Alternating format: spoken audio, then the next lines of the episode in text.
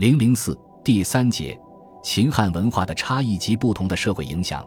秦汉都是统一的多民族国家，又是相继出现的大一统政权，在制度和文化上存在着传承关系，有很多共同点。对此，我们将在下一章集中论述。这里着重评述由于统治方针、指导思想、文化政策的不同，秦汉在文化事业上表现出的差异和产生的不同社会影响。秦皇朝以法家路线治国，实行的是文化专制主义，其文化特征和社会影响主要表现在如下几个方面：一、统治者以法家为统治思想，崇尚法律，迷信暴力，在建立和整顿社会秩序时。用严刑峻法保证社会机制的运行，确实有显著的作用。法家的主张有合理性的一面。柳一指之言，实则始皇时代之法治，实具伟大精神，以政府而辖治方数千里之中国，是故国家形势之进化，意义其实思想之进化也很有道理。但从为政出发点上看，他们习惯于把民众当作对立面，倾向于实行暴政。司马谈对法家弱点的评述，则亲亲尊尊之恩绝矣。可以行一时之计，而不可常用也，真是一针见血。从秦始皇的施政上，我们看到由严刑重法到暴政虐民，仅有一步之遥，而这正是强秦二世而亡的最主要原因。二文化统治政策具有促进统一的正面作用。从统一的大局来看。当秦面对六国初平、天下扰攘的混乱局势时，采用强制手段以建立统一的秩序，确实起到了抚平天下的效果。细致分析起来，书同文和行同伦的现实意义和历史意义也都相当深远。秦代统一文字，使小篆和隶书成为全国通行的字体，对我国文化、政治的发展有着深远的影响。我国幅员辽阔。在秦以后的漫长历史过程中，不断出现过割据局面，各地方言亦不一致，但文字却始终是统一的。而文字的统一对经济、政治的统一和发展则起着重要作用。秦统一前后一直很注意端正风俗，建立正常有序的伦理关系。课时上对会稽淫逸之风的整治是典型反映。世省宣义，有子而嫁，被死不贞，房阁内外。禁止淫逸，男女结成。夫为季家，杀之无罪，男秉一成。妻为逃嫁，子不得母，闲话连清。风俗的整齐是社会井然有序的有力保障。秦对家庭伦理的强制规定，实际上为汉代对民众的教化扫清了道路。另外，共同的伦理习俗对于共同民族心理的形成关系甚大。为统一多民族国家的巩固和发展奠定下牢固的基础。三秦文化总体上表现出高压文化的特征，兵马俑气吞山河的气势，铜车马美奂美轮的精湛工艺，让人们叹为观止。可在民间文学艺术上，至今却很少见到高水平的张扬个性的作品。以焚书坑儒为代表的专制主义文化政策，造成很多消极后果。它沉重打击了思想学术文化，除法家学说和法律事业畸形发达外，其他学术文化事业严重萎缩。典籍的残损给后人研究先秦历史文化带来严重影响，而且书籍被烧残，其实还在其次。春秋末叶以来，蓬蓬勃勃的自由思索的那种精神，事实上因此而遭受了一次致命的打击。四秦皇朝维护统一的政策法令起到的效果是表面的，并没有解决人们的思想问题。当时实际上新与旧的斗争很激烈，在社会心理上表现为旧的拖住新的，死的拖住活的。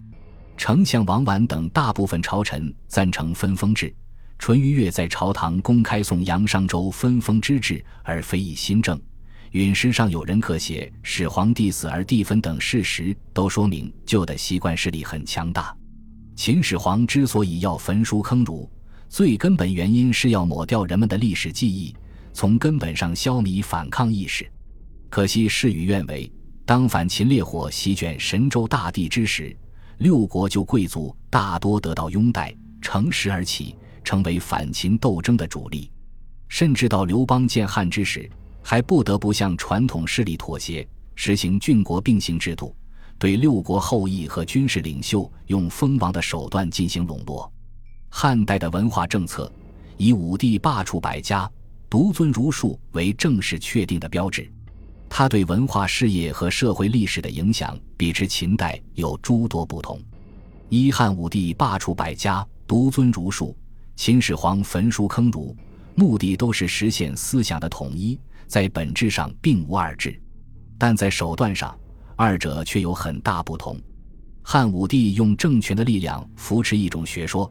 以戮力作诱饵，使社会形成习儒风气，让其他思想学说自然衰息，比秦始皇对民间学术活动强令禁绝、严酷镇压的做法要高明得多。从实践效果看，二者更不可同日而语。秦始皇的高压造成文化事业的萧条，也激起了激烈的反抗斗争；武帝之举却调动起人们的高度热情。促使世人民众同心同德地为大一统政权建功立业，形成文化全面繁荣的局面。二、儒家学说强调由亲亲及尊尊，以放大血亲联系的方法，维护封建社会的等级金字塔结构，十分适合巩固大一统政权建设的需要。汉武帝崇儒本身反映了当时巩固大一统政治体制的客观需要，适应了当时历史发展的要求。也建立了中华民族长期统一的牢固思想基础，具有深远的历史影响。当然，在一种思想为主导时，排斥其他思想学说有很大的弊端。实行罢黜百家、独尊儒术政策，符合当时统一意识形态的要求，起到了促进大一统政权建设的积极作用。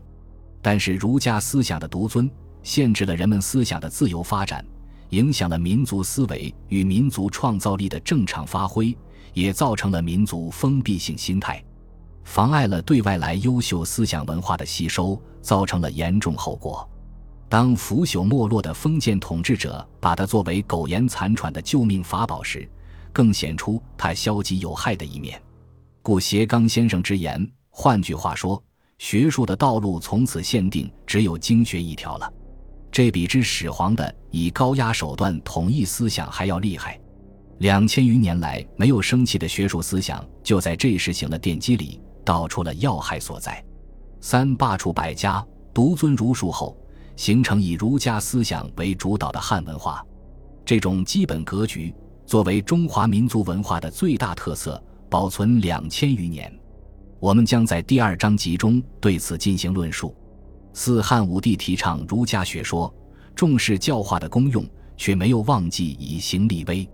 在兴太学、修郊祀、改征朔、定历数、谐音律、作诗乐、建封禅、礼百神的同时，对外大用甲兵，对内放纵酷吏，实行的是恩威并施的两手政策。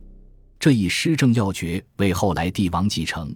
汉宣帝之言：“汉家自有制度，本以霸王道杂之。”是最好的表白，一张一弛的为治之道，在武帝、昭帝、宣帝的执政上表现明显且效果显著。他们同样杂霸王道而用之，但侧重点有所不同。武帝在文景时期多年实行宽弛政策之后，任用酷吏，以猛为治，大刀阔斧地解决了好多长期积存下来的社会问题。昭帝时霍光秉政，去武帝奢靡极弊。及时调整政策，在尊儒的同时，兼采黄老之学，务在安静养民，缓解了日趋激化的社会矛盾。宣帝前期继续修养民力，后期则见于儒术中杂以刑名，励精图治，取得了新的历史成就。五汉兴以来适当的政治与文化政策，产生了积极的社会效果，使人逐步培植出对大汉政权的深厚思想感情。与秦朝时人们十日合丧，与及儒邪王室的怨恨情绪形成强烈对比。不但班固这样的正宗史学家有宣汉的自觉使命感，就连司马迁、王充等以异端著称的思想家，也把宣传汉家的功德看作自己义不容辞的责任。读罢《史记》《汉书》《后汉书》，人们很容易从刘向、朱允、陈蕃。范滂及太学生群体的事迹中，体味到是大夫阶层对汉政权的真诚的爱戴。协敬拜良田，产口乱善人，桂树华不实，黄觉朝其颠，故为人所羡。今为人所怜，这样的民间谣言，又生动反映了普通民众对汉室的深深眷恋。正是汉人的锐意进取精神，与对大汉多民族国家的自豪感、责任心。形成势不可当的伟大力量，创造了汉文化的辉煌。